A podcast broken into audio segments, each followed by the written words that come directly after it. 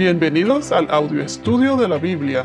A continuación, la lectura de las Escrituras, una breve explicación y los versículos que se relacionan. Génesis capítulo 16, versículos 15 y 16. Agar le dio un hijo a Abraham, y Abraham le puso el nombre de Ismael al hijo que Agar le había dado. Abraham tenía 86 años cuando Agar dio a luz a Ismael. Ya hemos visto hasta ahora que pasaron los años y Sarai y Abraham todavía no tenían hijos, y esto desde la promesa del Señor. Sarai le dio a su sierva por esposa a Abraham. Esto no fue el plan de Dios, sino fue debido a que Sarai estaba apresurando las cosas, como quien dice tomando las riendas, ofreciendo sus propias soluciones. Ella eh, me imagino que debió de haberse sentido desesperada o frustrada, ya que todavía no le había podido haber dado un hijo a Abraham. Además de eso, acuérdense que ella era estéril y en esa época las mujeres que no le daban hijos a sus maridos la miraban feo, pues eh, definitivamente no era bien visto. La promesa todavía no se había cumplido. ¿Y qué hizo Abraham? Pues él aceptó la, propuesta la propuesta de Sarai. Y en vez de corregirla o encaminar a Sarai, sabiendo que no era así, el, el, no estaba dentro de los planes de Dios, no era algo que Dios le había revelado a Sarai que hiciera. Eh, ese no era el plan de Dios, ni tampoco era agradable a los ojos del Señor el tener varias esposas porque en esa época se haya practicado, o sea, eso se practicaba y, era lo normal en aquella época, esto no significa que sea aceptable a los ojos de Dios. Las normas de Dios nunca cambian, solo las del hombre. Entonces, ¿qué pasó? Pues Abraham se dejó dejar llevar por los deseos de la carne, en otras palabras. Aceptó lo que le propuso Sarai de aceptar a su sierva por esposa y así concebir un hijo. Nosotros estamos destinados a tener relaciones monógamas desde la creación, desde Adán y Eva, cuando se formó el matrimonio. Al salirse uno de las normas de Dios, ¿qué pasó? Bueno, esto trajo consecuencias. Al pasar el tiempo, Agar, su esclava, concebió. Agar concebió y comenzó a mirar a Sarai con desprecio. Sarai no le gustó eso, claro, y se quejó con Abraham. entonces él nuevamente no hizo nada al respecto, en el sentido de que no se hizo cargo del asunto, eh, no la encaminó tampoco. Y, o sea que en otras palabras le dijo a Sarai que hiciera lo que quisiera, porque después de todo ella era su sierva. Agar era una de sus siervas principales. ¿Y Sarai qué hizo entonces? Sarai comenzó a hacerle la vida imposible. Dice aquí que Sarai la trató muy mal. Esto no es excusa para tratar mal a alguien, pero Agar se cansó de su situación y entonces se escapó al desierto. Y entonces fue ahí donde el ángel del Señor la encontró. Dios la vio, conocía su dolor, sus pensamientos y sus acciones. Él tuvo misericordia de ella. Dios la vio y la rescató en sus momentos de gran aflicción. Para hacer la historia o este suceso corto, Dios le dijo que volviera con Sarai y se sometiera a ella, y en otras palabras, pues respetara su autoridad, la autoridad de su patrona, como quien dice, ¿no? Recuerden que Agar fue la que comenzó despreciándola al saber que había concebido, pues. Y por eso ahí terminó tratándola mal. Además, el ángel del Señor, que discutimos con detalles en los podcasts anteriores, que aquí en estos versículos denota que es Dios en forma humana, Jesús preencarnado, como muchos dicen, profetizó el futuro de su bebé, que, que, sería un niño, que lo, que lo llamarían Ismael, que tendría una gran descendencia y todo eso. Su bebé fue bendecido, ya que Dios había bendecido a Abraham anteriormente y ella era parte de la casa de Abraham. Ella fue como un efecto secundario, pues. Ella era parte indirectamente de esa bendición. Dios, recuerden que Dios bendijo a los que bendicieron a Abraham. Él bendijo a los que los bendicieron y maldijo a los que lo maldicieron, como ya lo hemos discutido en podcasts anteriores. Esto no está en la Biblia, pero una, de, una gran parte de los árabes fueron descendientes de Ismael, como mencionamos en, en el podcast pasado. La tribu de los árabes de Benduín. Muchos de los árabes Benduín, ellos reconocen a Muhammad que es un líder espiritual islamita. Es más, la historia de los musulmanes comienza con los descendientes de Abraham, de la línea de Ismael, la cual, como Dios, o sea, el ángel del Señor, le dijo a Agar, su mano será contra todos y la mano de todos contra él, y habitará separado de todos sus hermanos. Y entonces hasta hoy en día, e, este mensaje es profético, porque hasta hoy en día, miren todos los conflictos que hay con los musulmanes. ¿Y quiénes son los musulmanes? Eh, según el website porqueislam.org, los musulmanes son aquellas personas que han declarado su creencia en el Islam. Como creyentes de Islam, ellos adoran el único Dios, único o, o sea, monoteísta, y creen en el profeta Muhammad. Islam es la religión, pues. Eh, ¿Han oído del término Alá? Así es como le llaman a Dios. A su Dios le llaman Alá.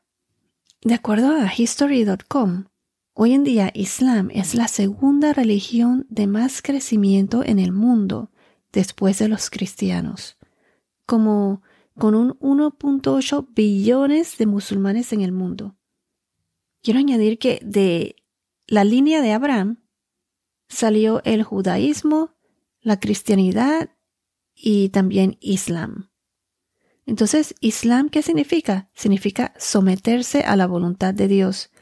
Y los que siguen esta religión se le llama musulmanes. Ellos adoran a su Dios Alá, y dicen que su palabra fue revelada al profeta de ellos, que es Muhammad, y a través de un ángel, del ángel Gabriel. Bueno, no quiero desviarme del tema, pero sí quería aclarar esto, y opino que siempre es bueno estar claro con estas cosas, pues. Lo más importante es seguir a Cristo, su palabra, su palabra que está en la Biblia en nuestra Biblia, pues en esta Biblia que es verdadera, comprobada no solo con otros escritos, sino que también arqueológicamente. Hasta hoy en día todavía salen descubrimientos arqueológicos que nos comprueban más y más pues la validez de la Biblia. Y hasta científicamente muchas de las cosas que están en la Biblia pues se han comprobado, hacen sentido. Esto lo veremos cuando estudiemos Levítico. Y no debemos dejarnos llevar por doctrinas y tradiciones impuestas por el hombre. La Biblia es la palabra de Dios. Bueno, en el verso 13 vimos que Agar aquí confirma que Dios, el Señor, el ángel del Señor, le había hablado y lo llamó el Dios que me ve el Roí. Cuando se encontró con el ángel del Señor, ella se dio cuenta de que había visto a Dios mismo en una teofanía, como lo explicamos en el podcast anterior. También consideró que el Roí la vio a ella en su aflicción y testificó que Él era el Dios que vive y lo ve todo. Y como nos dice en el versículo 14, pues, por eso se le llamó a aquel pozo Beer Lahai Roy. O sea, el pozo del viviente viéndome o que está viéndome. Este pozo estaba en camino hacia Egipto. Está entre el desierto de Beret y Cades, Cades, un pozo al oeste de Kadesh, al sur de Israel. Quiero añadir algo aquí. Noten que Agar le da el nombre a Dios. Generalmente vemos que Dios se, él mismo se identifica con otros nombres, como el primero que fue Elohim. Y en estos versículos Agar le da el nombre al, a Dios mismo, pues, el Dios que me ve. Y también el lugar, o sea, el pozo, que significa el pozo del viviente viéndome. Hay muchos ejemplos en la Biblia también donde el hombre pues le da el nombre a los lugares de acuerdo a lo que Dios hizo allí. Si vamos a Génesis capítulo 22, versículo 14, se los voy a leer, dice Génesis 22, 14.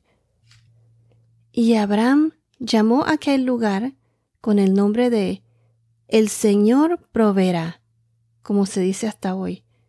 En el monte del Señor se proveerá. Este fue el nombre inmortalizado por Abraham cuando Dios proveyó el carnero para ser sacrificado en lugar de Isaac, de su hijo. Esto lo veremos más adelante. Pero, y se dice Yahweh Jaire o Jehová Jaire. No sé si lo esté pronunciando bien. En Éxodo capítulo 17 versículo 15 dice, y edificó Moisés un altar, y le puso por nombre El Señor es mi estandarte. En hebreo, la traducción en hebreo es Yahweh Nisi o Jehová Nisi. El Señor es mi bandera, donde bandera es entendido como un lugar de reunión. Este nombre conmemora la victoria en el desierto sobre los amalecitas, que eso también lo veremos más adelante. ¿Y qué dice la Biblia acerca de los nombres de Dios? Veremos que a lo largo de las escrituras, Dios se nos revela a través de sus nombres. Cuando estudiemos estos nombres que Él nos revela aquí en la Biblia, vamos a entender mejor quién es Dios realmente, los significados detrás de los nombres de Dios, que revelan la personalidad central y la naturaleza de aquel que los lleva. La naturaleza de Dios, su carácter. Cuando aprendemos a conocer a Dios por sus distintos nombres, esto nos abre las puertas para tener una relación más íntima con Él y tener un mejor entendimiento de su, de su carácter, de sus atributos. Estos nombres tienen su significado especial. Por ejemplo, en Génesis, en el primer capítulo de Génesis, Génesis 1, en el principio Dios, Elohim, creó los cielos y la tierra. Elohim, Dios el Creador. Y como dice en Isaías capítulo 40, versículo 28, ¿acaso no lo sabes? ¿Es que no lo has oído? El Dios eterno, o sea, Elohim, el Señor, Yahweh, Yahvé, el creador de los confines de la tierra, no se fatiga ni se cansa. Su entendimiento es inescrutable. Han oído los nombres El Shaddai, Abba, Padre, Adonai. El Shaddai es eh, Dios Todopoderoso. Eso aparece en Salmos capítulo 84, versículos 8 84, 10 al 12, Génesis 17, 1, el Roy, que es el que acabamos de ver, que también aparece en Salmos 139, 12, Llave Ra, R-A-A-H, eh, el Señor es mi pastor, en Salmos 23, 1, y así hay muchos nombres para Dios que identifican sus atributos, su carácter. Entonces, ¿quién es Dios para ti? El Dios que sana, el Dios todopoderoso, el Creador, el Dios que me ve, el Dios que me escucha. Dios es el que conoce nuestro corazón y el único que puede sanarlo y tocarlo. Así como lo hizo con Agar en medio de sus aflicciones, Dios tuvo compasión, amor, misericordia. Dios la rescató y su identidad fue restaurada. Dios la vio, la llamó y a pesar de todos los errores que cometió, de ser la mujer pecadora que era, Dios bendijo a su Hijo. Dios nos quiere y desea tener una relación con nosotros. No importa que tantas cosas hemos hecho que no le hayan agradado, si nos arrepentimos de corazón, Él nos perdona, Él se apiada de nosotros y siempre tendrá misericordia de nosotros. Pero tienes que arrepentirte de corazón y aceptar que Jesús murió por nosotros en la cruz para pagar por nuestros pecados. Nosotros no lo merecíamos y Dios por su amor tan grande mandó a su Hijo para que así nosotros pudiésemos ser redimidos de nuestros pecados y poder así estar en su presencia junto a Él en su nuevo reino. Jesús vendrá por nosotros y Él en estos momentos está preparando esa nueva Jerusalén. Ahora, en el versículo 15 y 16, dice, Agar le dio un hijo a Abraham, y Abraham le puso el nombre de Ismael al hijo que Agar le había dado. Abraham tenía 86 años cuando Agar dio a luz a Ismael. Recuerden que Abraham tenía 75 años cuando salió de Arán, Génesis 12:4, y fue 11 años después cuando Agar dio a luz a Ismael, a los 86 años. Abraham tendrá 100 años cuando finalmente se cumple la promesa, y, y es cuando nace Isaac, el hijo de la promesa. Miren todo el tiempo que Sara esperó después de la promesa.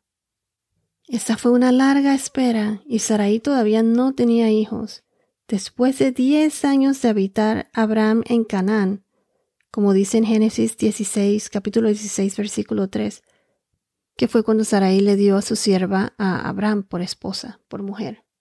El, verso, el versículo 15 es profético y vemos que en el verso 16 se cumple la profecía porque Abraham le nombra a su hijo Ismael. Dios le había dicho a Agar que su hijo se llamaría Ismael, y así fue como pasó. Abraham le puso el nombre de Ismael. ¿Y qué significa Ismael? Su nombre significa Dios escucha, o Dios escuchará. La primera parte de su nombre significa el verbo escuchar, y la última parte de su nombre, él, viene de Elohim, de Dios, significa Dios.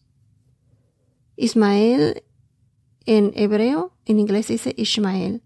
Ishmael. Ismael en hebreo es Dios escuchará.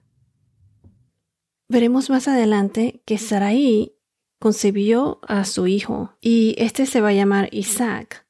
Y veremos que pues todo esto que estas decisiones pues traen sus consecuencias y que más adelante vemos que como Ismael se comienza a burlar de su hijo Isaac.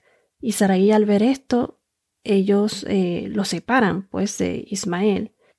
Pero vamos a ver más adelante cómo este, este verso que como mencioné es profético, pues vamos a ver la gran descendencia de Ismael. Esto aparece en Génesis capítulo 25, versículo 12. Todo lo que dice Dios se cumple. Y asimismo será la segunda venida de nuestro Señor Jesucristo. No sabemos el tiempo ni la hora, pero a través de la Biblia, de su palabra, Dios nos da señales. ¿Estás preparado hoy para su segunda venida, en estos momentos? ¿Cómo está tu relación íntima con Dios?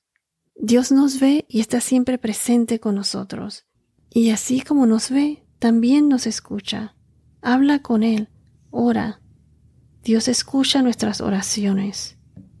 Dios quiere que tengamos una relación con Él. Bueno, esto es todo por ahora. Que tengas un día muy bendecido y hasta la próxima.